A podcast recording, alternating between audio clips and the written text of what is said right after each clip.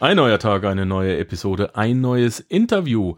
Und zwar das erste Mal ein Interview hier im Panzerknacker Podcast, bei dem es komischerweise gar nicht mal um den Interviewpartner geht, sondern er heute ein Modell transportiert, von dem wir beide Fans sind. Mein inzwischen lieber guter Freund Maxim Winkler ist hier bei uns im Panzerknacker zu Gast und heute berichtet er mir über ein Wahnsinnsmodell, nämlich über den Spinnerclub von Babs Steger. Babs Steger kennen wir ja alle und ähm, ich bin inzwischen auch Mitglied im Spinnerclub. Und was das Krasse daran ist, es ist das umfangreichste, es ist das größte ähm, Online-Ausbildungsportal im B2C-Bereich, also für wirklich äh, die Nutzer, die Immobilien aufbauen möchten, die sich äh, fragen, wie funktioniert das alles, die äh, Antworten suchen ähm, und worüber wir heute in erster Linie mal reden, sind drei Wege einer Immobilienfinanzierung ohne Eigenkapital. Das ist der Hammer, das ist der Wahnsinn. Was wir dann noch machen ist, wir reden über Off-Market-Immobilien und über mh, mm, eine Steigerung deines Cashflow äh, mittels Mietkonzepten, das Lieblingsthema von Babs. Babs kann jetzt gerade leider nicht selber da sein, aber ihr Partner Maxim Winkler, der ist heute da, der managt das Ganze auch ein bisschen online. Babs sagt, lass mich mit dem Zeug in Ruhe, äh, geht zum Profi und ja, herzlich willkommen im Panzerknacker, mein lieber Maxim. Erste Frage wie immer, wie geht's dir? Ja, sehr schön, sehr schön, Markus. Immer wenn ich wir, immer wenn wir uns hören, immer gut. das freut mich. Daher, Richtige Antwort. Punkt gesammelt. Nee, sehr schön. Also tatsächlich vielen Dank für die für die Einladung, für ähm, für die Anmoderation. Äh, mir geht's blendend. Ähm, ich freue mich auch, dass du bei uns Mitglied bist im Spinnerclub und ähm, ja, wie du schon schon richtig gesagt hast, ne, die Babs war ja bevor bevor wir unseren Podcast äh, online gebracht haben, war die Babs ja sowas, äh, also die wusste nicht, was ein Hashtag ist, die wusste, die, die war offline, ja, die war einfach nur offline. Und äh, Hast mittlerweile Hashtag? Nein, ich kiffe nicht. genau. Mittlerweile ist sie schon ein bisschen, ähm, äh, ja, kann sie so ein bisschen mit den, mit den neuen Medien auch umgehen. Aber trotzdem, wenn sie irgendwie was hat, dann sagt sie, äh, Max, ähm, wie war das nochmal? Ach komm, mach du das. ja. Soll ich dir mal eine Story erzählen, die du wahrscheinlich nicht kennst, vom Papa von mir? Vor zwei Wochen ähm, schickt sie mir eine WhatsApp, eine Voicemail und sagt, ja. du Markus, du glaubst es nicht, ich sitze gerade im Café in Heidelberg und sie hat sich ein neues Auto bestellt, äh, ein richtig geiles, großes neues Auto, ein AMG. Ja. Und den hat sie in Hamburg bestellt und sie ruft gerade ihren, äh, ähm, ihren Autohändler an und da sagt der Autohändler, Mensch, Frau Steger, das ist ja eine Ehre, dass ich Sie am Telefon habe und dass Sie bei uns kaufen. Wissen Sie eigentlich, dass ich Sie kenne? Und dann sagt Babs, ach, das ist ja schön, woher kennen Sie mich denn? Dann sagt er, aus dem Panzerknacker-Podcast. Sie waren da geil. so sympathisch, darf ich Ihnen das Auto kostenlos nach Frankfurt liefern? Und dann hat Geil. Babs mich angerufen und hat gesagt, sie äh, bedankt sich ganz recht herzlich bei mir. Das hätte sie nie gedacht, dass sowas aus einem einfachen Interview entstehen kann. Also Ihr Autohändler kennt Sie aus dem Interview vom Panzerknacker Podcast. Ja, sehr schön. Wie Dann grüßen wir noch hier. Eben. Liebe Grüße an alle Autohändler in Hamburg und der Richtige weiß doch dann hoffentlich, dass er gemeint ist. Genau. Ja, auch diese Info kommt dann zu mir und auch das freut mich, dass dann auch Babs äh, Zumindest. Ja, sie hat, sie hat einen monetären Vorteil aus dem Interview gezogen und das ist doch geil. ne? Das ist cool. Ja, man meint ja nicht, man, man, das Problem bei Podcasts ist ja immer, du hast ja nicht so richtig das Feedback, ähm, wen erreichst du so? Du siehst ja nicht so richtig die Menschen dahinter, so, ne? Und wenn du dann solche Stories hörst, hey, da kriegst du doch Gänsehaut, oder? Sau geil. Ja. Deswegen habe ich mir jetzt auch ähm, die Voicemails auf der Webseite eingerichtet, damit ich einfach mal das Feedback kriege, Leute, was wollt ihr hören? Wo liegen wirklich eure Probleme? Sagt's mir halt. Ich meine, wir kochen doch alle nur mit Wasser. Ähm, schickt mir eine kurze Voice, wo liegt dein Problem?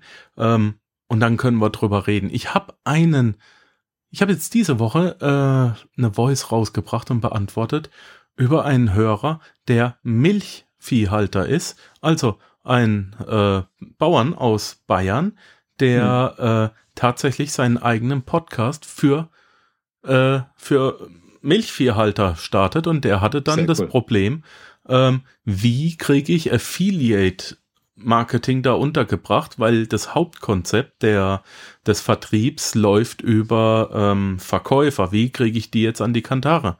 Ja, okay. Ähm, super geil. Super, super geil. cool, ja. Also ich, voll ich habe nicht realisiert, dass dass es, dass es Milchbauern gibt, die mich hören und das hat mein, mein Herz geöffnet, weil ich, ich freue mich da tierisch drüber. Ich bin ja auch ein großer Naturfreund und ich habe auch als Jäger sehr, sehr viele Bauern als Freunde. Das ist sehr eng verwoben. Ähm, und ja, gerade auch in der Gegend, wo wir ursprünglich herkommen, äh, bin hm. ich ja jagen gegangen. Ja, geile Nummer. Also da denkst du gar nicht dran und das ist sehr, sehr wichtig. Da gebe ich dir recht, ja. Ja. So, kommen wir mal zur Wurst auf dem Brot. Drei Wege deiner Immobilienfinanzierung ohne Eigenkapital hast du mir versprochen. Und ich habe es auch schon im Spinner Club selber gesehen. Alles, was wir heute vorstellen, ist nur ein Bruchteil, ein ganz kleiner Bruchteil äh, vom wirklich massiven Inhalt des Spinner Clubs. Babs hat es Spinner Club genannt, aber es ist die größte Ausbildungsplattform, die ich persönlich kenne und ich kenne viele. Das ist die größte und umfangreichste Ausbildungsplattform für private Immobilieninvestoren, die es im deutschsprachigen Raum gibt. Und du hast mir versprochen, du kannst mir drei Immobilienfinanzierungen ohne Eigenkapital verraten. Was ist Nummer eins? Genau. Lass uns mal genau direkt da reinstarten. Nummer eins ist, ich kann, ähm, also ganz oft haben wir die, die Situation, dass Leute bei uns im Spinnerclub sind, die dann sagen, ja, ähm, ich habe jetzt zwar meinen geregelten Job beispielsweise, ich will jetzt in Immobilien investieren und so weiter. Wie könnte es, wie könnte ich noch ähm, meine zum Beispiel Eltern, Großeltern oder sowas einspannen, beziehungsweise wir könnten die mir behilflich sein, beziehungsweise viele wissen gar nicht, dass die ihnen ganz, ganz viel helfen können, ja, mit einfachen Mitteln, ähm, um, um das Portfolio einfach ähm, massiv zu skalieren und zwar das Eigenkapital zu sparen und äh, damit eben sehr, sehr gute Deals zu machen. Also die erste Möglichkeit ist einfach das Abstellen von dem Eigenkapital auf einem bereits, äh, auf einer freien Immobilie. Das heißt, wenn eine Immobilie gekauft wurde vor 20, 30 Jahren, die Grundschuld ist abbezahlt worden, das Grundbuch ist frei bei dieser Immobilie und dann ist ganz oft so der Fall, dass dann Oma, Opa oder auch die, die eigenen Eltern auf solchen Immobilien setzen. Und ähm, das, ist, das ist bares Geld, was da ist, weil du kannst bei der, ähm, bei der Finanzierung hingehen und sagen, hey, liebe Bank, ich habe hier eine Grundschuld, die ich zusätzlich eintragen kann in Höhe von. Und jetzt ist es aber eine Grundschuld, die halt nicht das ganze Haus gefährdet, ja, dass deine Eltern halt komplett ohne Haus dastehen, wenn das ganze Ding schief äh, schief gehen sollte. Ja, also so, so ein bisschen äh, muss man das schon natürlich ein bisschen nüchtern betrachten.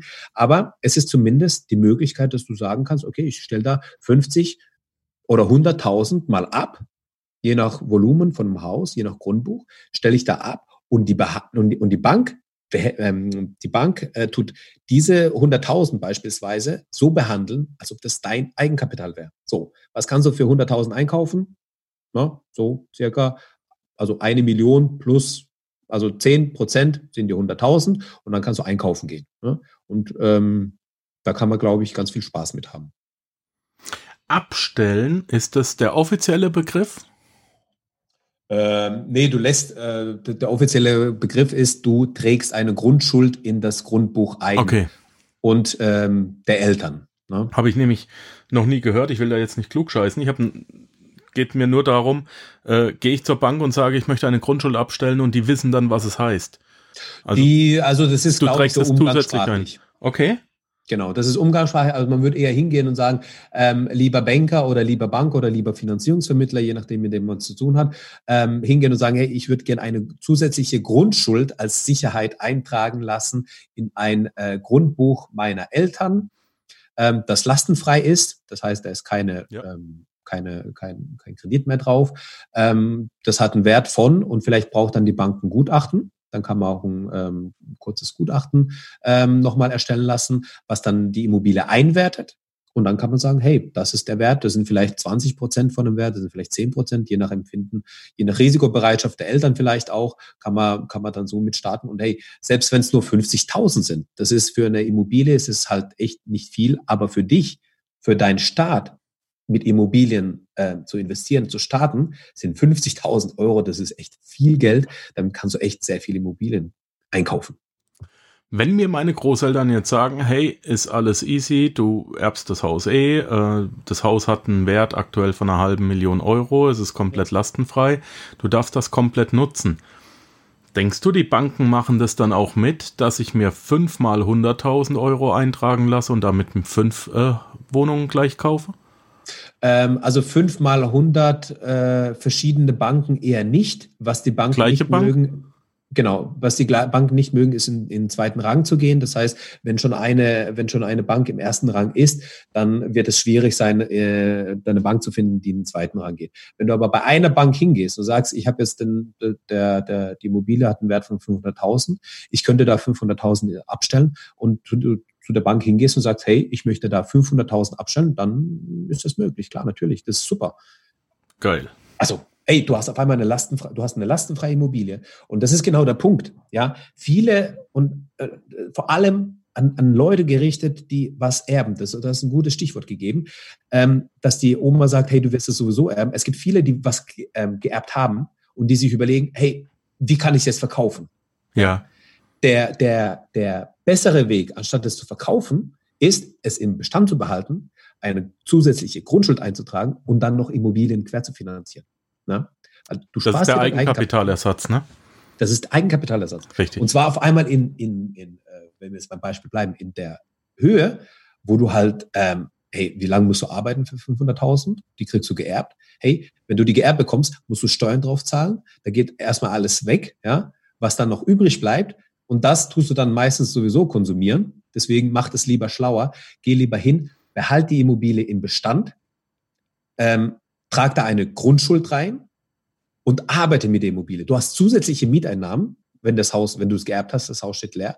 Du hast zusätzliche Mieteinnahmen. Da können wir später nochmal bei Punkt drei dazu kommen, was man damit machen kann. An dem Beispiel kann man das gut äh, aufzeigen. Ja, du vermietest die, die, das Haus beispielsweise. Zusätzlich hast du eine Grundschuld eingetragen. Ey, Jackpot. Ja. Viel mehr wert als diese 500.000 auf einmal auf deinem Und äh, korrigiere mich bitte, ähm, wenn ich falsch liege, aber mich dünkt, dass ich mich erinnere, wenn du das Haus erbst, musst du Erbschaftssteuer drauf zahlen. Wenn im Erlebensfall die Eltern oder Großeltern und du noch schlau genug sind, das Haus in eine GmbH überträgst und du die GmbH vermietest, äh, vererbst, dann ist das eben nicht so.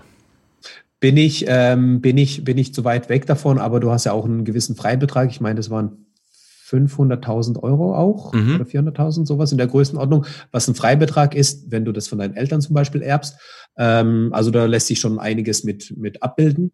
Ähm, aber wenn das mit der GmbH ist, ja, mag sein. Ich glaube, Noch besser ist so. in der Genossenschaft. Bitte, bitte unbedingt korrigieren, wenn das falsch ist. Äh, und äh, mich erreichen, das ist kein Problem, aber ich glaube, mich daran zu erinnern, wenn du einfach eine GmbH gründest für 700, 800 Euro, das Eigenkapital ist ja das Haus und du führst eben das Haus in die GmbH rein, mhm. dann ähm, wird eben nicht das Haus vererbt, sondern die GmbH. Ja. Äh, darauf gibt es, so viel ich weiß, dann keine Erbschaftssteuer, aber die Profis mögen sich melden. Und wenn du dann, ähm, äh, ja, haben wir in anderen Interviews geklärt, ist jetzt nicht Bestandteil ähm, aber es gibt dann noch die EWIF, es gibt dann noch die Genossenschaft und du machst die Mieter zu investierenden Genossen und dann ist auch die Mieteinnahme da steuerfrei. Ähm, ah, nicht mehr, aber, aber immer noch gut interessant. Ne? Seit, seit Anfang 2020 hat sich da ein bisschen was geändert. Oh ja. Aber ähm, dennoch trotzdem sehr interessant. Alright. Ja. ja. Cool. Punkt Nummer zwei. Wie kann ich noch ohne Eigenkapital finanzieren? Ähm, indem du ähm, hingehst zu der Bank und sagst, äh, gut verhandelst. ich glaube, das ist, das ist, das ist aber auch so ein Punkt, den muss man, ähm, also gute Immobilieninvestoren können gut verkaufen. Ja. Sind gute Verkäufer. Weil, äh, was du beim Verkaufen machen musst, ist, du musst verhandeln. Und du musst im Leben, also nicht nur im Leben verhandeln, sondern du musst besonders im Immobiliengeschäft gut verhandeln können.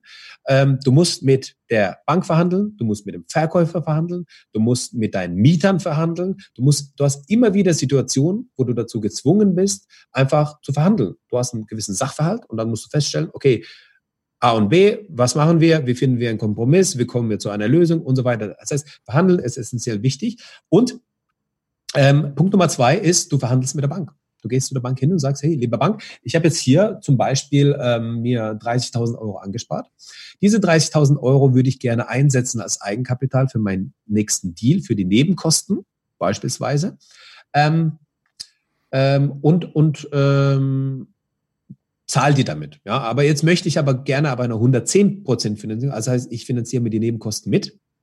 Sobald diese Nebenkosten aber abgetilgt sind bei der Bank, ja, sobald diese Nebenkosten frei sind, der Wert der 30.000, kann ich wieder hingehen und mir das Geld wieder rausholen. Das heißt, ich trete einfach nur diese 30.000 Euro ab. Ich bekomme dafür eine Finanzierung inklusive der Nebenkosten und kann dann ähm, hingehen und sagen, ja, jetzt ist es abgetilgt. Ich meine, man hat einen, man hat einen Tilgungsplan, da steht es ja da, datumsgenau, wann das, wann die, wann die, äh, wann die Mittel frei werden. Und dann kann ich schon meinen nächsten Deal planen, indem ich sage, okay, jetzt habe ich ein Projekt, das mache ich so. Und ähm, wenn, wenn ich jetzt, ähm, wenn ich jetzt gut bin, habe ich vielleicht ähm, 60.000 sogar angespart und dann mache ich das 30.000 bei dem einen Deal, dann die 30.000 bei einem anderen Deal und so kann ich das ähm, immer wieder rotieren und sagen, okay, jetzt ist, sind die 30.000 wieder frei, dann kaufe ich damit wieder das nächste Objekt und so weiter. Weißt du, wie ich meine? Mhm.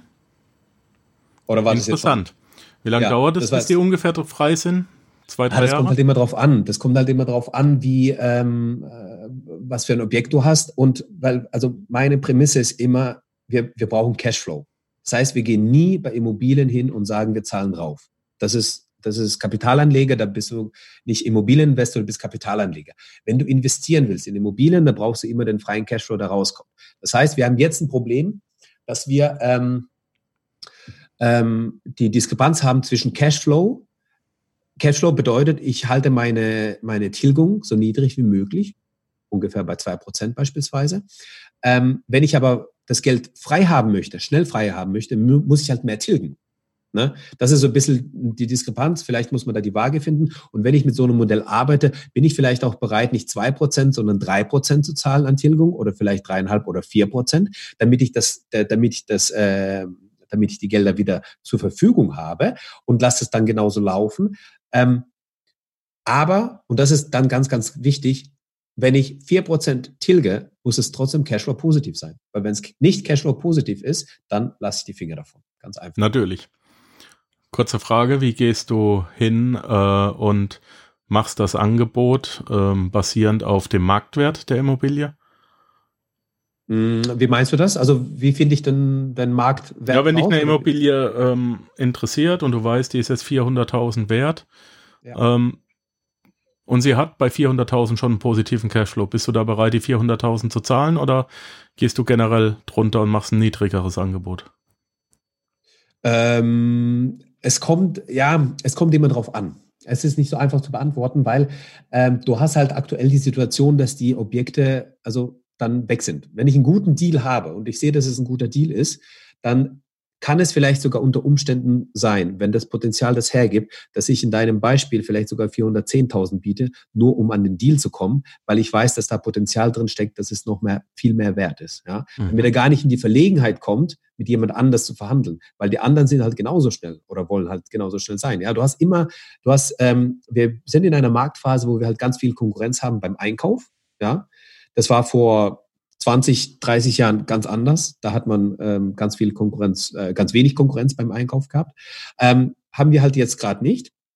Wir haben ganz viel Konkurrenz, das heißt, wir müssen es halt irgendwie abheben. Deswegen ist die Verhandlung mit dem Verkäufer, wenn man die Möglichkeit hat, mit dem Verkäufer zu verhandeln, oft ist ja einfach ein Makler dazwischen geschaltet. Wenn du aber die Möglichkeit hast, mit dem Makler, äh, mit dem Verkäufer direkt zu verhandeln, dann ähm, muss man da halt eben eine gewisse Bindung aufbauen. Und das sind dann die besten Deals, wenn du halt eine gewisse Bindung aufgebaut hast und wenn du es sogar hinbekommst, dass der Verkäufer sagt, ey, ich will dir verkaufen, egal ob du jetzt, ob ich damit jetzt zehn Prozent verliere oder nicht, ich will aber, dass du mein Käufer wirst. Ja, das ist dann der, das ist das, was du erreichen solltest. Wie baust du so eine Bindung auf?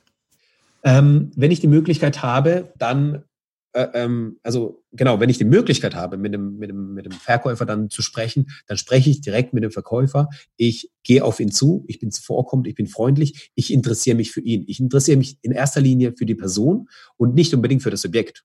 Ja, weil wenn die, wenn, wenn die Chemie zwischen Verkäufer und Käufer stimmt, dann ist das andere Nebensache. Dann wird es einfach gemacht. Ja, und dann ist es schon egal, ob du dann für 400.000 kaufst oder für 380 oder für 360. Ähm, wenn du derjenige bist, der sich beim Verkäufer eingebrannt hat und du ein gutes Bild hinterlassen hast, dann ist es gut. Du zeigst auf, was für Gemeinsamkeiten du hast. Vielleicht Gemeinsamkeiten in Bezug auf Hobbys. Vielleicht ist er Jäger. Ja, dann habe ich, ich bin auch Jäger, du bist auch Jäger. Hey, wir sind beide Jäger. Komm, lass uns mal hier und dann sprechen wir über die Jägerthemen. Oder er hat kleine Kinder, so wie ich. Ja, dann sprechen wir vielleicht über die Kinder. Oder er hat vielleicht, er ist ganz im Gegenteil. Er ist vielleicht in dem, in dem Alter von meinem Vater und dann kann ich irgendwie so eine Beziehung, so eine Vater-Kind-Beziehung aufbauen, dass ähm, er ähm, in mir seinen Sohn zum Beispiel sieht oder so. Das habe ich auch ganz oft erlebt, dass die sagen, hey, ähm, ich, ich sehe in ihnen meinen Sohn oder sogar mich selber, ja, das auch, mich selber vor 40 Jahren. Ähm, und äh, wenn ich ihnen damit behilflich sein kann, dann können wir doch da vielleicht was zusammen machen. Ne? Also, also die, wenn diese Beziehung stimmt, dann ist das Eis nicht nur gebrochen, also auf sondern gar keinen Fall arrogant auftreten, Nein. überheblich. Ich bin der große Käufer, ich bin der Chef hier im Ring. Ähm, das wäre, glaube ich, so ziemlich der größte Fehler, den du machen kannst. Ja, also selbst wenn du Immobilien hast, wenn du selbst wenn du einen Immobilienbestand hast und du hast äh, du, du hast schon deine Einheiten und bekommst Mieteinnahmen und so weiter, wenn du dich hinstellst und sagst, ah, ach so, wie wie wollen ah Nee, also für das Haus zahle ich maximal 300.000. Also mehr ist es ja nicht wert. Ja, wenn du, wenn du so auftrittst, dann kommt der, dann kommt der Verkäufer und sagt, hey, ähm, alles klar, ich habe noch genug andere Interessenten. Aber wenn du hinkommst und sagst, ach, das ist ja nett. Ah, no, das ist, also das Haus gefällt mir ja schon sehr gut. Ja, ähm, natürlich hat es hier und da die Macken. Man muss auch benennen, benennen. Ja, also es ist nicht so, dass du das alles totschweigen solltest oder alles rosa-rot alles sehen solltest. Du einfach mit einer positiven Einstellung, dass anschauen, begutachten und sagen, ja, das gefällt uns schon sehr gut. Natürlich muss man dann das und das und das und das machen. Aber ich glaube, das sind Probleme, die sind lösbar. Wir werden uns schon sicherlich einig beim Kaufpreis und ähm, so, dass Sie glücklich sind und nicht glücklich bin. Was ich immer gern sage, ist ähm, einfach offen spielen und sagen, hey, ähm, ich merke gerade, wir schweifen so ein bisschen ab, aber ich glaube, das macht. Das ist irrelevant. Ähm, ich genau. habe ja alles ähm, aufgeschrieben, wir kommen wieder zurück. Genau. Äh, wir, dass ich einfach sage, ähm, ja, Herr Verkäufer, ich meine, ja, wir sind in so einer Situation. Ich meine, Sie wollen verkaufen, Sie wollen den möglichst hohen Preis erzielen. Ich will einkaufen, ich möchte möglichst niedrig den Preis haben. Und irgendwo müssen wir uns ja zusammenkommen, irgendwo müssen wir uns ja treffen. Ähm, wie wäre es denn, wenn wir jetzt mal, ähm, nachdem man das besichtigt hat, vielleicht und sowas, wie wäre es, wenn wir uns nächste Woche bei einem Mittagessen nochmal Gedanken machen, und dann uns nochmal dazu austauschen. Und ich nehme dann nochmal mit und dann nimmst du nochmal Bezug auf irgendwie ähm, eine Gemeinsamkeit, dass du nochmal was mitnimmst oder sonstiges. Und dann triffst ihr euch beim Essen. Das ist schon alles unformeller. Ja, das ist alles schon auf einem ganz anderen Niveau auf einmal. Und dann triffst du dich, du isst was Gutes, du lässt natürlich ein, ähm, du plauderst nett mit ihm und ihr seid dann vielleicht eineinhalb Stunden unterwegs zusammen und die letzten zehn Minuten, das sind dann die, die den Deal entscheiden, ja. Ja. Ähm, dieses Konzept habe ich auch kennengelernt. Ich habe einen lieben guten Freund, der Mann ist Ägypter und der hat in Liechtenstein viele Jahre lang für den kompletten äh, nordafrikanischen Markt die Deals für eine große Firma eingetütet. Die Sache ist die, wenn du dich ähm, wenn du dich da nicht auskennst, dann machst du als Europäer keinen Stich. Und der hat mir auch verraten, weißt du, Markus, eins der ersten Geheimnisse ist, ich komme zum Scheich, also der kennt einige Scheichs persönlich. Und dann komme ich gehe zum Scheich und es geht um, ich wurde eingeladen, um ein Produkt vorzustellen. Und dann weiß ich ganz genau, ich komme nicht im Anzug da an, ich komme in Privatklamotten an und der Scheich bestimmt, wie wir den Tag verbringen. Der Geschäftspartner bestimmt, wie wir den Tag verbringen. Es kann sein, dass wir mit dem Auto rausfahren und eine Falkenjagd machen. Es kann sein, dass wir auf sein Boot gehen, angeln. Wir machen genau das, worauf er Lust hat. Und äh, der Geschäftspartner möchte mich als erstes Mal als Mensch kennenlernen. Und das kann ein oder zwei Tage gehen und wir reden keinen Ton übers Geschäft.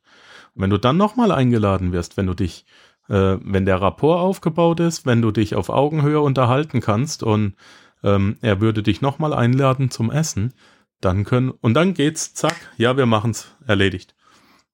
Und wir Europäer kommen dann halt eben hin. Das hat mich jetzt gerade dran erinnert, das schweift noch mehr ab, ist mir klar. Weil wir Europäer kommen hin in unserem Anzügchen ne, und denken mit unserem Aktenköfferchen und lass mich jetzt meine PowerPoint raushauen und ja. du hast so verloren und jeder belächelt dich. Und es ist einfach, weil man nicht versteht, wie der andere tickt, weil man mit der Arroganz dahin geht. Ähm, und in sich selbst ruht und eben nicht auf das Gegenüber, auf den, auf den Kunden oder äh, deinen Ges Geschäftspartner in dem Fall eben eingehst. Hab mich nur dran erinnert, finde ich sehr gut. Deswegen werden wir Europäer da bei die Araber keinen Stich machen.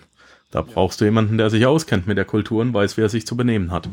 Genau. So, das ist, Aber das ist ähnlich. Je, je, je, genau, ist sehr, sehr ähnlich. Und je tiefer, also je, je höher du ähm, von den Voluminas bist im Immobilienbusiness, desto mehr ist genau dieses Konzept, also äh, greift dieses Konzept, ja, dass du einfach mehr verhandeln äh, musst und mehr eigentlich um andere Themen geht und ähm, das nebenbei, für, weil der, ähm, wenn man, wenn man jetzt ehrlich ist, ja, die, die erste Immobilie, die wir einkaufen, die kaufen wir ja ein, da haben wir den Verkäufer vielleicht, da sehen wir den beim Notar, ja, Sonst hast du immer nur mit dem Makler zu tun und so weiter. Aber dann greift genau das Gleiche. Du musst den Makler sehen als einen Partner. Und zwar ein Partner, ein gleichberechtigter Partner, der ähm, zwar die, die ähm, Interessen des Verkäufers vertritt, aber der genauso ähm, für dich einen Mehrwert bietet, weil er bringt ja deine Information an den Verkäufer weiter. Das heißt, baust du eine gute Beziehung zu deinem Makler auf, baust du auch gleichzeitig eine gute Beziehung zu deinem Verkäufer auf. Ja, auf Augenhöhe. Ähm, das bringt mich gerade drauf, dass ich mal den spanischen Makler dafür danke, dass er sich letzten Samstag Zeit genommen hat und wie toll er das gemacht hat. Siehst du? Werde ich gleich nachher machen. Sehr schön. Okay, ich habe mir ja am äh, letzten Samstag eine Immobilie auf Mallorca angeguckt. Ich hab, wir haben es im Vorgespräch schon geklärt. Ähm, genau. Schauen wir mal. Ja. Genau, lass uns zum Thema zurückkommen. Ne, ne, nächster Punkt. Was, was, äh, wir haben ja schon tatsächlich zwei abgearbeitet. Es gibt noch einen dritten Weg, wie man ohne Eigenkapital eine Immobilie finanzieren kann. Genau. Und das ist ähm, eigentlich der, der, in meinen Augen der, der allerwichtigste Punkt und vielleicht sogar, vielleicht sogar der allereinfachste Punkt umzusetzen, der nicht einfach ist, ähm, denn zu bekommen, okay, aber es ist möglich und es ist vor allem so gut, dass, also es klappt vor allem so gut, dass ähm, ich es mir gar nicht erträumt ähm, haben lassen könnte. Ähm, und dazu muss ich vielleicht ein bisschen ausholen. Ich habe die Babs, als ich die Babs kennengelernt habe, ähm, und wir noch nicht den Podcast hatten, haben wir genau über dieses Thema gesprochen. Ja, und die Babs, die ist für mich eigentlich ein, ein, Mentor äh, gewesen und ist es nach wie vor, ja, mittlerweile auch eine gute Freundin. Aber ähm, die hat dann gesagt, die haben gesagt, hey, wie kann ich denn skalieren? Kann, die, die BAP sagt ja, du kannst innerhalb von einem Jahr zehn Einheiten aufbauen. Ja, das ist der Wahnsinn. In meinem Kopf hat es nicht reingepasst. In meinem Kopf war drin, eine Wohnung im Jahr ist vielleicht möglich und nächstes Jahr kann ich vielleicht die zweite kaufen. So. Ja? Jetzt kommt die Babs und sagt, zehn im, in einem Jahr. Und ich sage, was, das geht doch nicht. Und dann sagt sie, Herr Max, guck mal, ich sage dann, ich, ich, ich habe ja das Eigenkapital gar nicht für die Nebenkosten. Ich muss ja die Nebenkosten aus, meinen, aus meiner Teil. Wenn ich jedes Mal die zehn Prozent aus meinen eigenen Mitteln zahlen muss, das kann ich doch nicht aufbringen. Dann sage ich, Max, pass auf. Du musst hingehen und die hat das mir nicht so gemacht, wie wir das jetzt im Spinnerclub haben, wo wir ein Video haben, wo das alles schön erklärt ist, sondern wir haben, ähm, sie hat mir einfach gesagt, Max, mach doch einfach, geh doch einfach hin und verhandle, dass der Verkäufer die Kaufnebenkosten trägt. Dann musste ich erstmal schlucken, dann habe ich gesagt, okay, ähm, da, damit bin ich nach Hause gegangen und dann habe ich überlegt, Tage überlegt, wie zum Teufel kann ich verhandeln, dass der Verkäufer, wieso sollte der Verkäufer das machen? Jetzt überleg mal, du verkaufst eine Wohnung für 100.000 und ich komme zu dir und sage dir, hey Markus, verkauf du mir deine Wohnung für ähm, 100.000, aber du trägst die Kaufnebenkosten. Jetzt sagst du, äh, bist du bescheuert? Ich habe einen anderen, der zahlt mir das Gleiche, aber ohne die Nebenkosten. So. Und ähm, genau das ist der springende Punkt, wie man das verhandelt und wie man das näher bringt, bis ich einfach drauf gekommen bin, okay, es gibt da verschiedene Möglichkeiten, wie ich das machen kann. Es gibt verschiedene Möglichkeiten, wie ich hin, ähm, wie, wie ich den Verkäufer dazu bringe, dass er die Kaufnebenkosten trägt. Ja. Ich kann zum Beispiel, ähm, bleiben wir bei dem Beispiel 100.000, die Wohnung ist für 100.000 drin. Ich kann zum Beispiel hingehen und nicht den Kaufpreis verhandeln, sondern so verhandeln, dass er die Kaufnebenkosten trägt. Also das heißt, ich gehe nicht hin und sage, ähm, ja, die Wohnung ist mir 85.000 Euro wert sondern ich gehe hin und sage, hey, ich zahle dir die vollen 100.000, aber dafür musst du die Nebenkosten übernehmen. Eine Möglichkeit. Die zweite Möglichkeit, soll ich dir alle verraten eigentlich? Dann ist ja gar nichts mehr. Ja, mach mal. Hey, komm, der Spinnerclub ist so groß, da ist ja alles drin. Da ist ja noch genau. viel mehr drin. Dann, äh, also der ist wirklich wir, Wie viele Videos sind da drin? Das sind ja. Ähm, ich habe äh, den Dutzende also und Aberdutzende, das ist ja riesig. Ich kann es ich kann's dir nicht sagen, Markus. Ich kann's Nein, da. Also das sind einige Videos drin, aber ähm, du ähm, ja, also wie, wie gesagt, die zweite Möglichkeit, bleiben wir einfach beim Thema, jetzt bin ich schon im Flow, bleiben wir beim Thema. Ähm, die zweite Möglichkeit ist, du kannst hingehen und sagen, ähm, also wenn der Deal gut ist und wenn er das auch hergibt, ja, dann muss, dann muss es auch hergehen. Gehst du hin und sagst, lieber Verkäufer, die 100.000 Euro, du schaust dir die Wohnung an, die, die ist für 100.000 Euro inseriert und du weißt aber, so aus, so, entweder aus Erfahrung oder du hast schon irgendwie eingewertet, die Wohnung ist locker 120, 130.000 wert. Ja, dann gehst du hin und sagst, hey, lieber Verkäufer, ich will diesen Deal haben. Deine Ziel ist, dass du die 100.000 bekommst. Von mir kriegst du nicht 100.000, bekommst 115.000. Aber du musst dann die Kaufnebenkosten tragen. Und dann sind die erstmal die Verkäufer, ja, die sind erstmal überrascht, weil die kennen das nicht. Viele Makler sind überrascht, weil die kennen das auch nicht.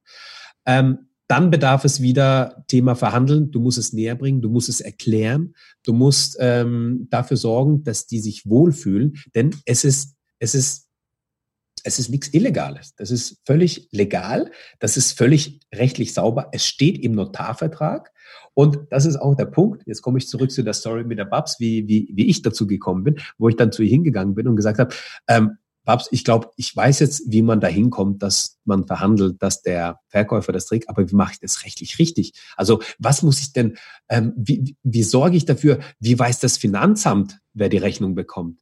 Wie weiß der Notar, wer die Rechnung bekommt? Wie, wie soll das Grundbuchamt wissen, wer die Rechnung bekommt? Das muss ich, muss ich denn allen Bescheid sagen oder sowas? Oder wie mache ich das denn am besten? dann sagt die Babs zu mir, magst du das ganz einfach? Das sind fünf Wörter. Der Verkäufer trägt die Kaufnebenkosten. Diese fünf Wörter stehen im Kaufvertrag. Normalerweise steht drin, der Käufer trägt die Kaufnebenkosten. Und da steht einfach nur, also ein Wort durchgestrichen, der Verkäufer trägt die Kaufnebenkosten. Und damit, dadurch, dass das Finanzamt eine Abschrift bekommt, das Grundbuchamt eine Abschrift bekommt, wissen die, ähm, wer die Kaufnebenkosten trägt. Und wie kriegst du dann das restliche Kapital her? Du gehst zur Bank und sagst, ich habe die Kaufnebenkosten finanziert über den Verkäufer, gebt mir die restlichen 100 Prozent, oder?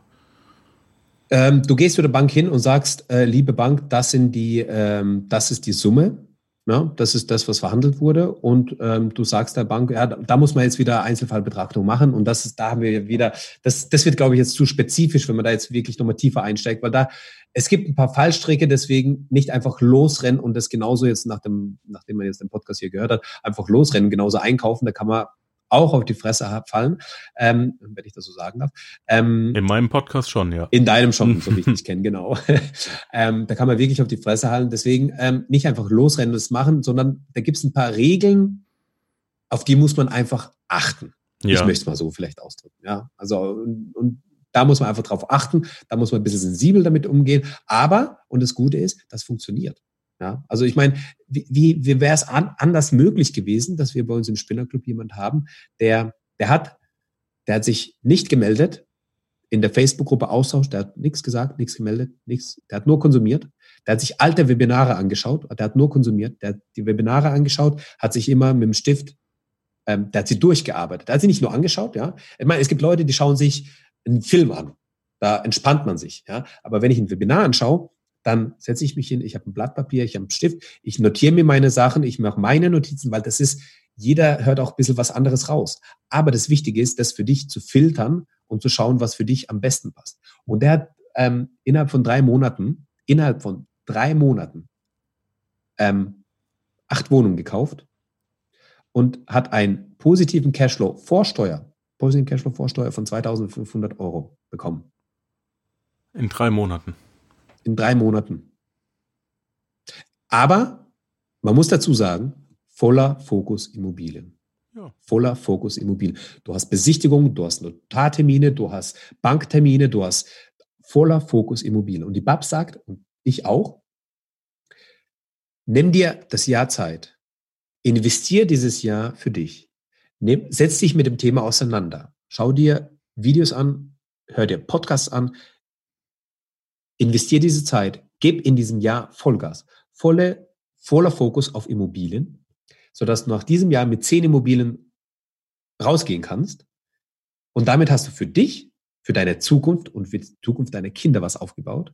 Und ähm, danach kannst du entspannen. Ich, ich, ich, ich schwöre dir, dass die meisten danach nicht entspannen werden, weil wenn die einmal Immobilienblut geleckt haben, dann werden die immer mehr davon haben wollen. Aber mal, mal angenommen, ja, du würdest danach aufhören. Du hast dann zehn Immobilien aufgebaut.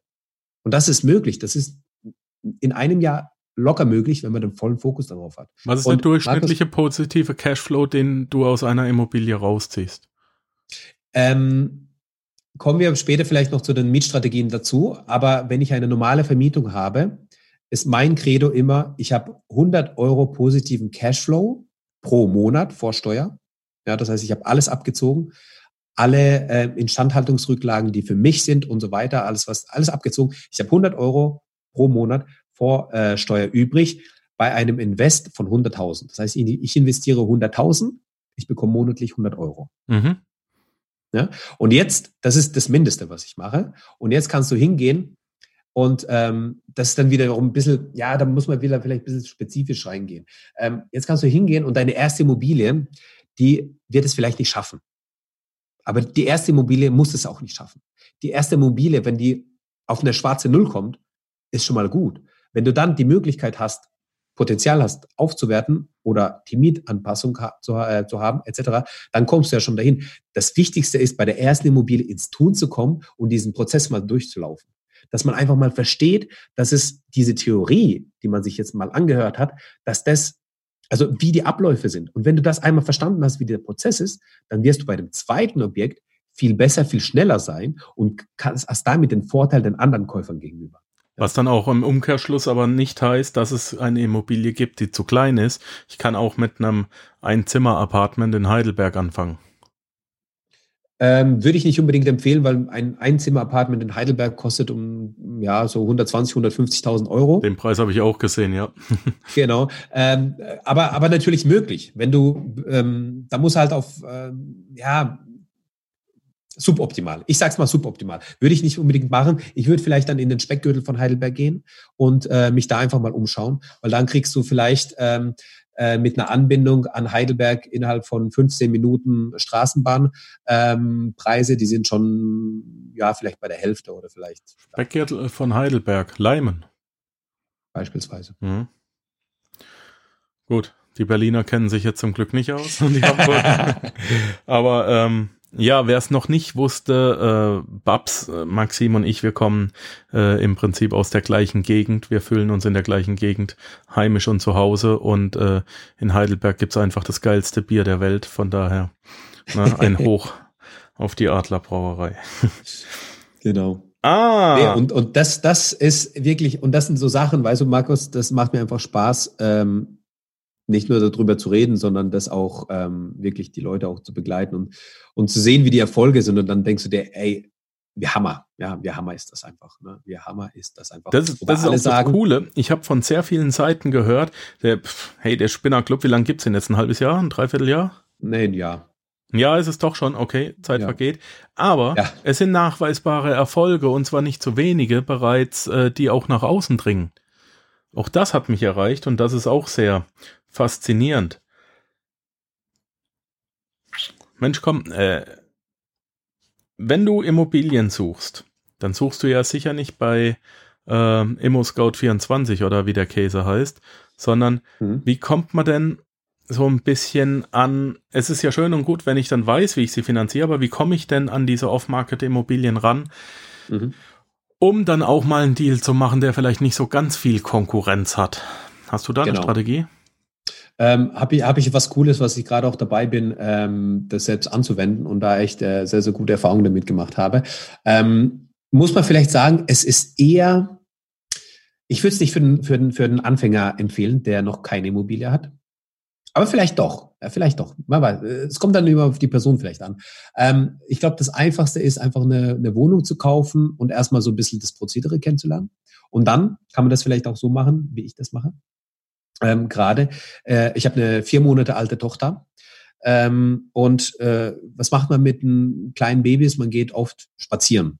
Ja, man ist an der frischen Luft, man geht spazieren.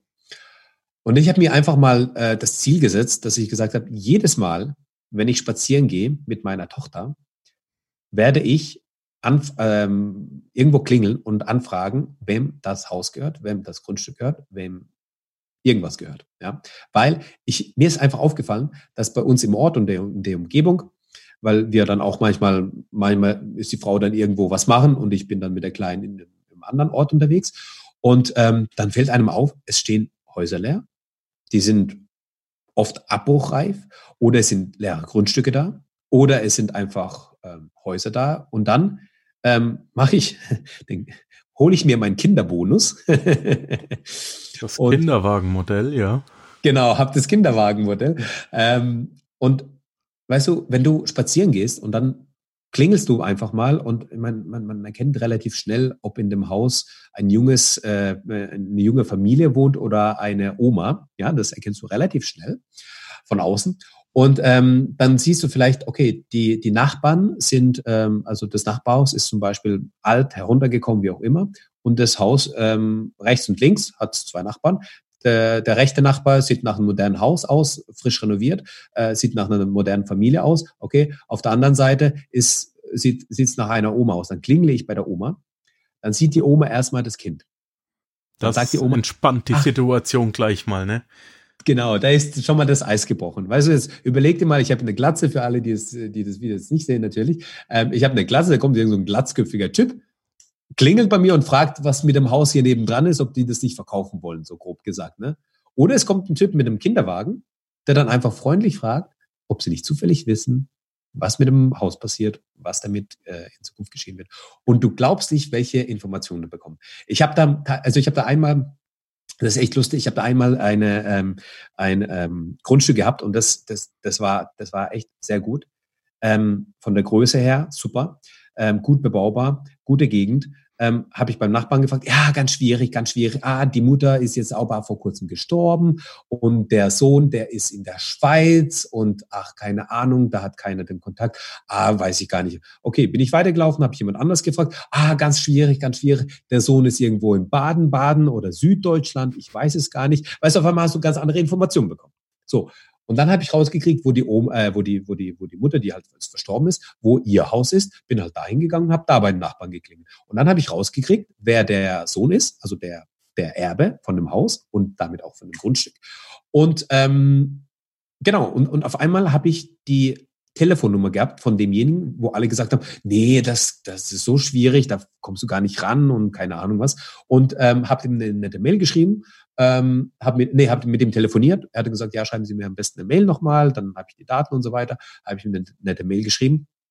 Und dann hat er mir geantwortet, vielen Dank. Ähm, wir sind zwar noch nicht so weit, dass wir das verkaufen wollen, das, der Tod ist jetzt noch nicht so lange her und so weiter, aber ich habe sie mir vermerkt und so weiter und so fort. Weißt du, du bist schon mal, du bist schon mal im Spiel. Ja, du hast zwar nicht gleich dein, dein Verkauf erzielt oder dein Einkauf erzielt, aber du bist schon mal im Spiel. Und von diesen Sachen habe ich jetzt sicherlich, ähm, ich habe jetzt, äh, da es ältere Herrschaften sind, das war jetzt, sage ich mal, ein moderner mit E-Mail, äh, in der Regel hast du dann mit älteren Herrschaften zu tun, ähm, den schlage ich jetzt von mir aus vor, ähm, dann sage ich, ich kann Ihnen doch gerne einen Brief zusenden, wo dann meine Kontaktdaten drin sind und so weiter. Und ähm, dann denken Sie vielleicht an mich, wenn Sie das dann veräußern möchten. So. Und dann schicke ich das hin. Und dann mache ich das natürlich so ausgeformt, dass ich da hinschreibe, ja, wir sind eine junge Familie, sind wir auch. Ähm, ich ich mache noch ein Familienfoto dazu, damit es alles schön nett ist, ja. Und ähm, ja, und die Resonanz war bisher gut. Ich habe zwar noch keinen Einkauf bekommen, aber wie gesagt, du bist schon mal einfach drin. Und ich habe mir einfach das Ziel gesetzt, jedes Mal, wenn ich spazieren gehe, frage ich mindestens bei einer Person nach. Ja, also die Regel ist ja, je mehr Angeln du im Wasser hast, desto höher ist die Chance, dass du einen Fisch fängst. Und mir ist es gerade während des Erzählens deiner Geschichte eingefallen, woher ich das Konzept kenne. Ich bin mir gar nicht sicher, ob du das realisierst. Das ist aber genau eins zu eins die Taktik, die Robert Kiyosaki in Rich Dad Poor Dad beschreibt. Und er sagt, Mensch, die geilsten Deals und die einfachsten und die Off-Market-Immobilien, die habe ich bekommen, als ich joggen gegangen bin. Ich habe einfach geguckt, dass ich jedes Mal äh, eine andere Route beim Joggen nehme. In den USA gehen sie natürlich hin und haben, da haben die Makler die Schilder, die sie in den Rasen stellen, im Vorgarten. Ähm, aber wenn er gesehen hat, da ist ein Haus leer geworden und so weiter, dann ist der während des Joggens ist er hingegangen, hat äh, beim Nachbarn geklingelt und hat nachgefragt. Ja. Du hörst mich noch? Ich höre dich. Okay, wunderbar. Bei mir hat es gerade im Kopfhörer geknackt und. Oh. Nee, alles das gut. ist manchmal das Geräusch, das dann das Gerät abstellt. Ha. Okay, aber solange wir nicht mit technischen Problemen zu kämpfen haben, äh, machen wir weiter. Nein, sehr faszinierend. Ähm, Du setzt in Deutschland deine Version von Robert Kiyosakis äh, Jogging-Technik um. Unbewusst mit Kindern, genau. Geile Nummer. Aber cool. Ja. Wo krieg ich jetzt ein Kind her? es gibt ja vielleicht die Möglichkeit, dass du babysitten gehst. Oh Gott, das wäre wär ja mies. Oh, das wäre ja ein perfider Plan.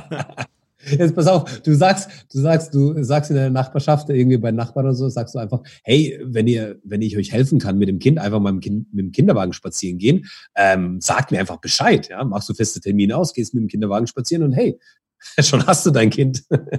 ja, das ist ein bisschen krass, ich weiß, aber. Hat einen ähm, Beigeschmack, oder? Ja, so, da ja, dann, gut. Da kommt dann der Nachbar an. kann ich mal dein Kind ausführen? wow.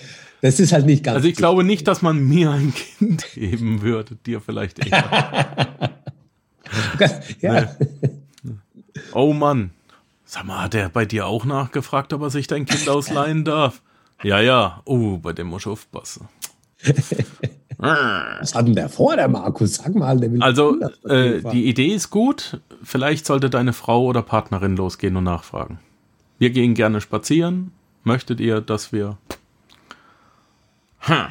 Muss mal gucken. Äh, nicht zu sehr verstricken. Ja. Besser das Ding, als wir haben jetzt zwei Möglichkeiten äh, bekommen, wie man da klingeln kann. Ähm, einfach mal selber überlegen, was du ja gemacht hast.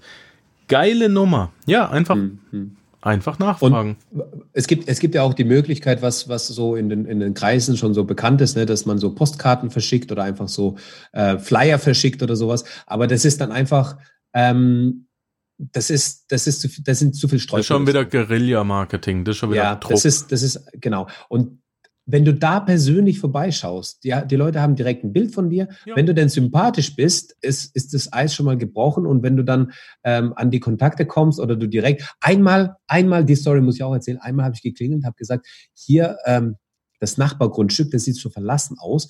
Wissen Sie nicht zufällig, wem das gehört? und ob die das vielleicht verkaufen wollen. Irgendwie so habe ich es formuliert. Und dann hat sie gesagt, ähm, ja, es gehört uns. Und ich so, ah, okay. Aber wir wollen es nicht verkaufen. Ich so, ah, okay. Ja gut, aber vielleicht ähm, denken Sie doch. Ähm, aber was wir tatsächlich überlegen, ist das ganze Haus zu verkaufen. Also das weißt Grundstück du? wollten sie behalten oder das Haus mit Grundstück? Nein, nein, nein. Die wollten das Haus, also das, das, das war zwar, das sah abgetrennt aus, also sah aus ja. wie ein eigenes Grundstück, aber hat zu dem Haushalt dazu. Aha, okay. Und die wollten halt komplett das Haus mit dem Grundstück komplett verkaufen. Geht auch klar. Aber ich gesagt, wir können drüber sprechen. Ähm, die haben gesagt, ja, aber bitte nicht weiter sagen, weil das ist noch nicht so offiziell und so weiter und so fort. Es bleibt ja auch hier anonym, also ich verrate ja auch nicht, wo und wann und wer das war. Ja. Ähm, aber das kann ich, glaube ich, erzählen, dass die dann gesagt haben, wir haben dann drüber gesprochen und die haben gesagt, ähm, ja, wir spielen einfach mit dem Gedanken und jetzt sind sie auf uns zugekommen und ähm, lassen Sie einfach mal drüber reden. So, danach, eine Woche später, haben wir telefoniert und dann meint der Verkäufer so oder meint der, derjenige so, ja, mh, hm, eigentlich wollten wir das ja machen, aber die Schwiegermutter wohnt noch im Haus und solange sie noch drin wohnt, können wir das ja nicht verkaufen.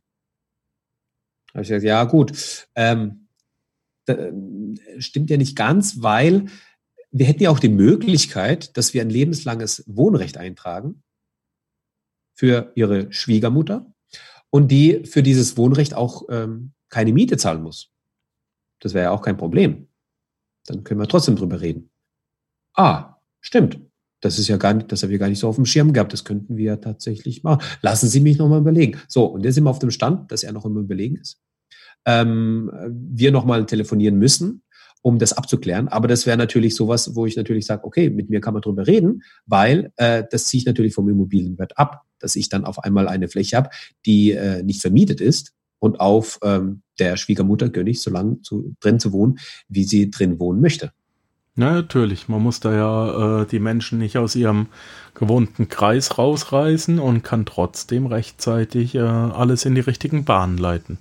Genau. Und sobald es dir gehört, kann man ja auch überlegen, ob man dann das Grundstück separiert, je nachdem, ob die es möchten oder nicht. Und dann hast du ja schon wieder eine weitere Möglichkeit, ne, wenn das aufgeteilt ist. Schick, schick, schick. Ja, natürlich. Lass doch das Haus Haus sein, ist ja alles gut. Und Eben. Jetzt kümmern wir uns das, um das Grundstück, das ja der ursprüngliche, das ursprüngliche Eben. Ziel der Begierde war. Genau. Geil. Möglichkeiten über Möglichkeiten. Wir haben, boah, fast schon wieder eine Stunde voll. Wir haben noch gesagt, ähm, das Lieblings, ja, das Liebste von Babs ist, äh, mit Mietkonzepten zu jonglieren. Ja. Und ich muss ja. ehrlich sagen, ich habe vorher noch nie etwas von Mietkonzepten gehört. Also, ja. was ist denn ein, also äh, äh, das, die Vokabel Mietkonzept habe ich so noch nicht gehört, das hatte ich noch nicht auf dem Schirm. Okay. Was gibt's denn da, und das ist im Spinnerclub auch gut vertreten, was gibt's denn da für für Ideen, wie man noch mehr aus dem rausholen kann, was man hat. Genau. Du hast ja, du hast ja im Endeffekt verschiedene Möglichkeiten, wie du dein, ähm, dein Einkommen aus Immobilien generieren kannst. Wenn du wir gehen mal vom Standard aus, du kaufst eine Immobilie, die ist bereits vermietet, der Mietvertrag besteht, Kauf bricht Miete nicht, du kann, kriegst den Mieter auch nicht so einfach raus. Ähm, das bleibt in Deutschland. Vor, in Deutschland, ja, genau. Das bleibt auch nach wie vor ähm, ähm, so, dass es eben einfach weiterläuft. Und ähm, ja, wenn der Mieter dann aussieht, dann hast du wieder Möglichkeiten, neu zu strukturieren oder neu zu überlegen. Ja? Ähm, oder du kaufst ähm, die Immobilie, die dann frei ist, dann hast du natürlich ein, also sehr gute Möglichkeiten, dann nochmal ähm, anzusetzen. Ähm, oder, und da möchte ich ja vielleicht auch nochmal wieder zurückkommen zu dem, zu dem, was wir am Anfang besprochen haben, von dem Fall, dass du von deinen Großeltern zum Beispiel ein Haus erbst, was einen Wert von 500.000 Euro hat. Ähm, es ist ein Einfamilienhaus, es ist ein Altbau, vielleicht aus den 30ern, vielleicht aus den 40ern, hat einen schönen Garten, und jetzt überlegst du dir, was, ich mit dem, was du mit dem Haus machen willst. Ja? Wir haben ja den Fall gehabt, dass wir das entweder verkaufen können oder wir es im Bestand behalten können. So, jetzt ähm, bist du im Spinnerclub, hast dir die Sachen ein bisschen angeschaut und dann sagst du dir, okay, was kann ich denn machen? Und dann kannst du hingehen und kannst erstens eine normale Vermietung machen. Das heißt, du vermietest klassisch, einen Mietvertrag und so weiter, fertig. Zweitens, du kannst hingehen und sagen, okay, ich mache nicht normale Vermietung, ich mache eine WG draus. Alles also ab zwei abgeschlossenen Zimmern plus Küche ist WG-tauglich. Wenn du ein Dreizimmer, Vierzimmer hast, ähm, dann kannst du das super für eine WG nutzen. Wenn du äh, so ein Haus zum Beispiel geerbt hast, ein klassisches Einfamilienhaus, das hat ja dann vielleicht ähm, zwei Schlafzimmer und ein, äh, und ein Wohnzimmer. Ja, das heißt, du hast drei große Zimmer und hast eine Küche und hast ein Bad und so weiter. Das äh, hast du auf verschiedenen Geschossen verteilt. Da, das ist auch WG-tauglich, also ein ganzes WG-Haus. Das ist super möglich. Oder du gehst weiter. Die nächste Möglichkeit ist, du machst, ähm, äh, jetzt lass mich überlegen, was, was in der Reihenfolge besser passt. Du machst, ähm, es gibt nämlich in meinen Augen so ein bisschen den Unterschied zwischen Ferienwohnungsvermietung und Airbnb-Vermietung. Ferienwohnung ist eher an einem Standort, der vielleicht äh, eher ländlich ist, der einfach eine bisschen andere Zielgruppe hat. Äh, Airbnb-Vermietung ist vielleicht eher städtischer oder im Speckgürtel, dass man da einfach, man, also Airbnb ist eher moderner, ähm, Ferienwohnung ist eher Familien oder halt Ü, Ü50, Ü60, weiß ich nicht, sowas in der Richtung. Ne? Ähm, das kannst du auch machen. Da hast du natürlich deutlich höhere Renditen. Dann musst du dich aber auch mehr damit auseinandersetzen. Mhm. Oder ähm, du kannst hingehen und sagen, ich mache eine Monteurvermietung, Monteurzimmervermietung. Da vermietest du nicht das Stück Zimmer oder nicht das Stück Wohnung, sondern du gehst hin und vermietest ein Bett. Ja. Und dann kannst du sagen, okay, ich habe ein Haus, was ich geerbt habe. Ähm, das Haus hat drei Zimmer, bleiben wir bei dem Beispiel, hat drei Zimmer. Ich kann in jedes Zimmer zwei Betten reinstellen. Das heißt, ich habe eine, äh, ähm, ich habe ein Bett äh, drin, das kann ich für je nach Region, je nach Standort, für 20 bis 30 Euro pro Nacht vermieten. Und dann habe ich davon eins, zwei, drei, vier, fünf, sechs. Das heißt, ich habe sechs Betten in drei Zimmern. Ich kann sechs mal 20, bleiben wir bei, bleiben wir bei der unteren Grenze. Ich habe sechs mal 20 ähm, am Tag, was ich vermieten kann. Und so kannst du das natürlich. 120, 1200, 3600 bei maximaler Auslastung. Find mal jemand, der dir 3600 für ein Haus zahlt. Genau. Mit drei Zimmern. Äh, genau.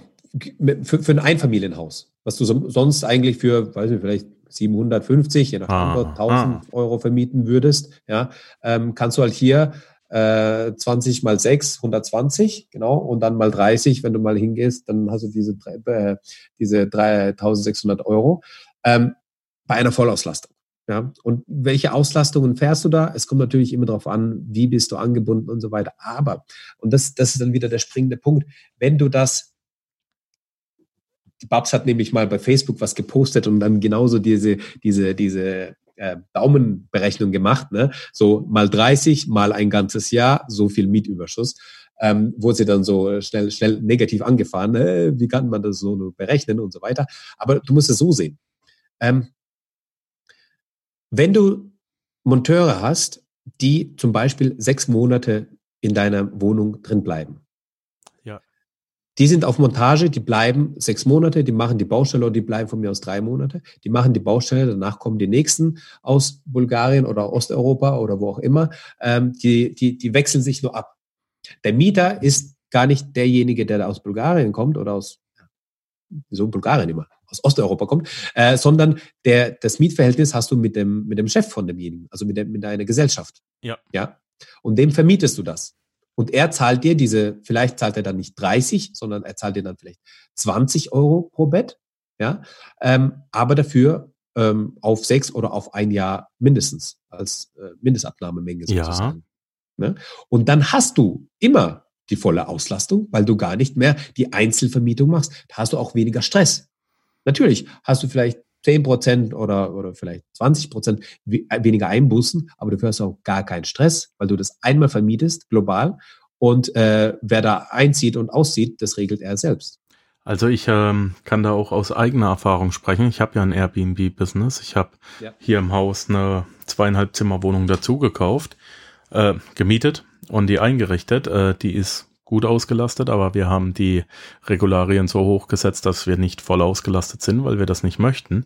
Ich habe allerdings einen Freund und ehemaligen äh, Coaching-Schüler von mir, der hat gesagt, er möchte mit diesem Konzept selbstständig werden, komplett. Und mhm. das haben wir auch geschafft. Und der hat jetzt inzwischen zehn oder zwölf Wohnungen. Der hat inzwischen direkt Kontakt zu einem Makler, der mit ihm zusammenarbeiten möchte und der ihm ganze Mehrfamilienhäuser in St. Gallen anbietet. Ja, und er ist auf Monate im Voraus ausgebucht. Krass. Auf Monate. Ja. Über Airbnb. Kein Witz. Die, Wohn äh, die äh, Möbel gibt's wunderbare Möbel gebraucht für einen kleinen schmalen Taler oder sogar kostenlos in Facebook-Gruppen. Ja. Heutzutage wird das über Facebook-Gruppen abgeholt. Der holt die tonnenweise ab. Das, was ich gemacht habe, ist auf jeden Fall die Betten kaufe ich äh, neu. Ich möchte nicht, dass meine Gäste in, in gebrauchten Betten schlafen. Das mache ich nicht. Da ist ein Topper drauf. Der wird ausgewechselt. Aber warum kann man denn keinen Holzschreibtisch gebraucht kaufen? Ja, warum, warum kann man denn äh, keinen Sofa gebraucht kaufen und das dann aber professionell reinigen oder einen Esstisch und vier Stühle? Entschuldigung, wenn die Dinger gut aussehen und, und in einem super Zustand sind und bloß weil ein Pärchen jetzt zusammengezogen ist, das bekommt man alles, wenn man halt ein bisschen Finger aus dem Po, Arschbacken zusammen und ein bisschen ne, die Hacken in den Teer äh, Gas gibt. Und das hat er auch gemacht, mein, mein, mein Freund. Äh, der hat jetzt zwölf Wohnungen und das Einzige, woran es jetzt hapert, warum er noch keine 30 hat, kein Scheiß, ist, dass eben die äh, Reinigungskosten, dass er die nicht automatisieren kann, weil das Lohnniveau in der Schweiz für, für Putzfrauen alleine so hoch ist, dass er das nicht ganz hinkriegt. Und er hat auch ein sehr hohes, ähm, das ist ganz wichtig, er hat ein sehr hohes äh, äh Qualitätsbewusstsein. Da ist er mit nichts, also da wird, darf nichts hingeschludert werden, muss alles perfekt sein, bei uns in der Wohnung auch. Ähm, Und das ist der einzige Grund, warum wir jetzt so auf einem Plateau sind. Ähm, die internationalen Gäste haben ein niedrigeres Lohnniveau als die schweizerischen Putzfrauen. Die fangen nämlich unter 30 Euro die Stunde nicht an zu putzen. Ja. Nur mal damit man weiß. Äh, Klar. Und das bezahlt halt ein internationaler Gast nicht so ganz gern. Aber er hat die Universität und er hat teilweise Ärzte mhm. drin. Er hat Klar. ganz viele Menschen drin, die auf Wochen und Monate das im Voraus anmieten. Und er ist ausgebucht und er macht äh, er hat inzwischen auch die Reputation, äh, das innerhalb von einem Jahr aufgebaut. Am Anfang war es ganz schwer, dass sie ihm nicht vertraut haben. Und jetzt kennen sie ihn, jetzt wissen sie das und jetzt ist die Webseite da und so weiter mhm. und so fort. Und Menschenskind, und der Makler sagt, Menschenskinder, wie einfach ist das denn? Ich weiß, dass der die Wohnung mietet und ich weiß, dass die Miete kommt. Äh, Telefon, hallo Herr sowieso, wie sieht's denn aus? Wir hätten wieder eine, wollen Sie mal anschauen. Ja. Und er kennt sich inzwischen Perfekt. aus. Da hat er einmal sogar Angst gehabt, hat gesagt, um Gottes Willen, jetzt haben die mir eine Einzimmerwohnung angeboten, sage ich, nimm das Ding, weil es war spottbillig. Ab dem ersten Tag voll ausgebucht. Ja. Ja, es ist immer, man muss, man muss halt immer ein bisschen, ähm, und das gehört so ein bisschen dazu, man muss halt immer so ein bisschen querdenken und ein bisschen schauen, was, was bietet mir die Umgebung, in der ich investieren möchte. Ja, also was habe ich da? Es, es, es müssen nicht immer nur Baustellen sein für Monteure. Es sind vielleicht Fabrikgebäude da, also Fabriken, die ähm, Leute brauchen. Es ist auch, du kannst auch hingehen und ähm, sagen, du machst halt ähm, Krankenhäuser holen sich Ärzte dazu.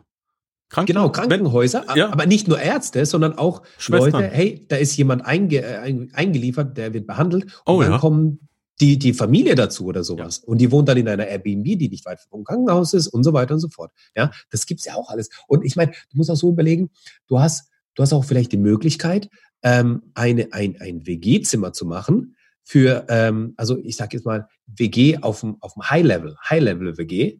Ja, und wie cool ist denn das, wenn du jetzt die, so, so eine, so eine Top-Manager-WG hast, wo jeder sein eigenes Zimmer hat, vielleicht sogar mit, Bad, mit eigenem Bad, eine schöne Küche, alles schön eingerichtet vielleicht sogar zweimal oder dreimal in der Woche ein Koch abends kommt, der für die kocht und die dann abends sich austauschen am, am, am äh, Esstisch und sozusagen nochmal so eine interne Mastermind dadurch haben. Saugeile Idee das ist doch mal, das ist doch mal ein bisschen wieder nochmal anders gedacht. Wir ne? kennen ja auch unsere Heidelberger Studenten, ne, die medizinische Universität, die knabbern ja auch nicht alle am Hungertuch. Die sind ja, das ist ja sehr, sehr exklusives Klientel, das schon aus sehr, sehr gutem Hause kommt. Wir kennen die Studentenverbindungen, die wir da haben, die wunder, wunder, wunderschönen Häuser, die von den alten Herren der Studentenverbindung auch nach wie vor in Stand gehalten werden. Die laufen mit Anzug und mit Schärpe rum. Sie trinken den einen oder anderen Schluck zu viel. Äh, ähm, mein Gott, ich war da mal dabei. Puh, dagegen waren wir Soldaten Waisenknaben. Ah. Kein Scheiß. Aber es ist schön und es ist eine Zielkundschaft und diese Zielkundschaft möchte unter Umständen auch standesgemäß wohnen. Ja, ja. Und jetzt, wenn du, äh, da kommt es halt wieder drauf an, ja, wo bist du, bist du vielleicht in so einer Startup-Umgebung, wo du dann wirklich so, so eine, so eine, so eine Startup-WG anbieten kannst, dass du sagst, hey, ich hole nur Leute rein, die irgendwie im Startup sind und auf einmal sind da Querverbindungen und die Leute reißen sich dann um deine WG, weil, und das, das, du musst es ja gar nicht mehr vermarkten, weil das Ganze über Mundpropaganda weiterläuft. Ja, sicher. Ja, sicher. Ja. Dann gibst du der WG noch einen Namen, äh, dann hat das Ganze schon Marktcharakter, also äh, ähm, Markencharakter. Ja, eben, genau. Coole Nummer. Das ist, ja, das ist nur so mal so ein, ja, kurzer so Einblick in, in, in den. Also wir kriegen oder? wirklich zu allem, zu jedem einzelnen ähm, Aspekt des Immobilieninvestments genug Wissen in, im Spinnerclub und deswegen mache ich jetzt auch hier ganz klar Werbung dafür und sage, gehen in den Spinnerclub und ich schreibt den Link in die, ähm, in die Show Notes. Ähm, ja. Geht auch ganz einfach, panzerknacker-podcast.com slash Spinnerclub. Und das hat, das, äh, das ist nicht für Spinner, nur, ähm, aber du musst halt schon ein bisschen out of the box denken, um auch Lösungen für äh, nicht alltägliche Standardprobleme zu kriegen. Und ich glaube, da bekommst du auch den richtigen Input und die, ähm, äh, geheime Facebook-Gruppe ist ja da auch mit drin. So. Genau. Äh, und äh, vielleicht noch mal kurz zu dem Namen. Ja, Spinneclub haben wir uns auch so gefragt. Hey, am Anfang soll man das wirklich so nennen oder sowas, weil wir haben ein bisschen brainstormt und so. Dann ist irgendwie, ähm, weil Babs hat äh, auf dem Immopreneur-Kongress das erste Mal, dass sie da gesprochen hat, ähm, ähm, letztes, also ja, 2018 war das dann, Ende 2018. Ähm, ihr Titel war Nur Spinne sind Gewinner. Und das ist so ihr Lebensmotto, ja, nur Spinne sind Gewinner, nur, also weil sie gesagt hat, die, diejenigen, die ich äh, kennengelernt habe in meinem Leben, die einfach gesponnen haben, die gesagt haben, ey, ich mache das und das, ja, Elon Musk, ich gehe auf Mars, ja, hey, nur die sind dann wirklich erfolgreich gewesen, die, weil die einfach diesen Nordstern hatten. Und deswegen hat sie gesagt, nur Spinner sind Gewinner. Und dann sind wir gesagt, ja, dann machen wir einen Spinnerclub. Ja, aber das ist doch unseriös. Nein, scheiß drauf, das ist so. Das ist der Spinnerclub, weil diejenigen, die spinnen, diejenigen, die sagen, hey, ich schaffe es in, innerhalb von ähm, einem Jahr, mir zehn Immobilien aufzubauen, da, da, die, die, Leute, die gehören da rein und die, die haben wir und die gehen dann wieder raus und haben dann ihre zehn Einheiten und gut ist. Ja? Und ich habe ich hab mittlerweile ähm, zwölf, wobei ich sagen muss, ich habe in dem Jahr aber keinen Fokus auf Immobilien gehabt, sondern auch nochmal den äh, Spinnerclub ähm, den ich nochmal betreue natürlich, wo ich auch zur Verfügung stehe. Den hast ich du ja wieder aufgebaut, ne? Genau, genau. Und das erfordert auch so ein bisschen Arbeit. Ich habe oh ja. noch Familie und, und zwei Kinder. Das ist auch ein bisschen Arbeit. Ähm, ähm, ja, die Frau, die braucht natürlich auch ein bisschen Aufmerksamkeit. Und dann habe ich ja auch nochmal. Deine auch? Ich bin ja, ich bin, ich bin ja selbst Architekt. Ja, ich habe ja ähm, ursprünglich äh, mit, dem, mit dem Architekten Bauherr werden, wo es eigentlich für die für die Zielgruppe der Häuslebauer ist, ja, wo ich da erkläre, ähm, wie du, ähm, wo ich, wie ich als Architekt den Leuten erkläre, wie man sein Eigenheim baut. Und der zweite Podcast ist eben der mit der Babs, ja, immer Stories mit Babs und Max ist ja nach wie vor da. Ähm, ich habe zwei Podcasts, ich habe Familie, ich habe Kinder, ich habe einen Spinnerclub und ich habe es trotzdem geschafft, jetzt mit zwölf ähm, Wohnungen da zu stehen. Und ähm, ja, ich weiß nicht, also. Naja, wer will, findet Wege, wer nicht will, findet Ausreden, ist wie immer. Ja. Ganz einfach. Coole Nummer. Mein Lieber, ich danke dir ganz recht herzlich für deine Zeit. Ich habe wieder mit offenem Mund da gesessen und habe mich gefreut. Es ist immer schön, neuen Input zu kriegen und auch alten Input nochmal rauszuholen, den man nicht immer ja. gerade parat hat. Äh, mhm. Ich kann voll und ganz dazu stehen und äh, ja, ansonsten, wir zwei sind eh in, in engen Kontakt und äh, mit Babs auch. Von daher ich finde es schön, ich äh, baue gerade Kooperationen auf äh, mit dem Panzerknacker. Ich bin kein reiner Spezialist für Immobilien, ich bin kein reiner Spezialist für Aktien, ich bin kein reiner Spezialist, ich bin breit aufgestellt, aber mhm. ich weiß, wer die Spezialisten sind und deswegen empfehle ich euch weiter. Und das geilste Modell, das ich bisher gesehen habe, ist der Spinnerclub. So. Ansonsten machen wir mal Feierabend. Es war jetzt wieder eine Stunde. Und äh, wenn es irgendwelche Fragen gibt, wenn es irgendwelche Sorgennöten, Anträge gibt, wenn du irgendwas nicht verstanden hast heute im Podcast, dann schreib mich an, hostetpanzerknacker-podcast.com, dann schick mir eine Voice, geh auf panzerknacker-podcast.com, rechts ist ein gelber Button, da kannst du draufdrücken äh, und kannst mir eine Voicemail schicken. Äh, ich kann die auch an Maxim weitergeben, äh, wenn ich sie selber nicht beantworten kann. Und denk immer dran, bis zum 15. Februar habe ich noch das Gewinnspiel laufen. Bei mir geht ein komplettes Jahrescoaching im Wert von 18.000 Euro als an den ersten äh, Preis raus. Ich möchte nur eine einzige Frage von dir beantwortet haben. Was möchtest du im Panzerknacker künftig mehr hören? Das ist eine Multiple-Choice-Frage. Du musst nur auf die Panzerknacker-Seite gehen und nach ein, zwei Sekunden kommt das als Pop-up.